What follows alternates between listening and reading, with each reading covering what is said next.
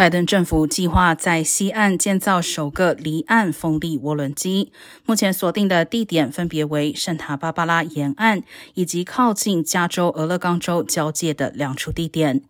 建设完成后，将可增加超过四十五亿瓦电力，能提供一百五十多万户民宅使用，并有助加州在二零四五年前达成百分之一百零排放供电的目标。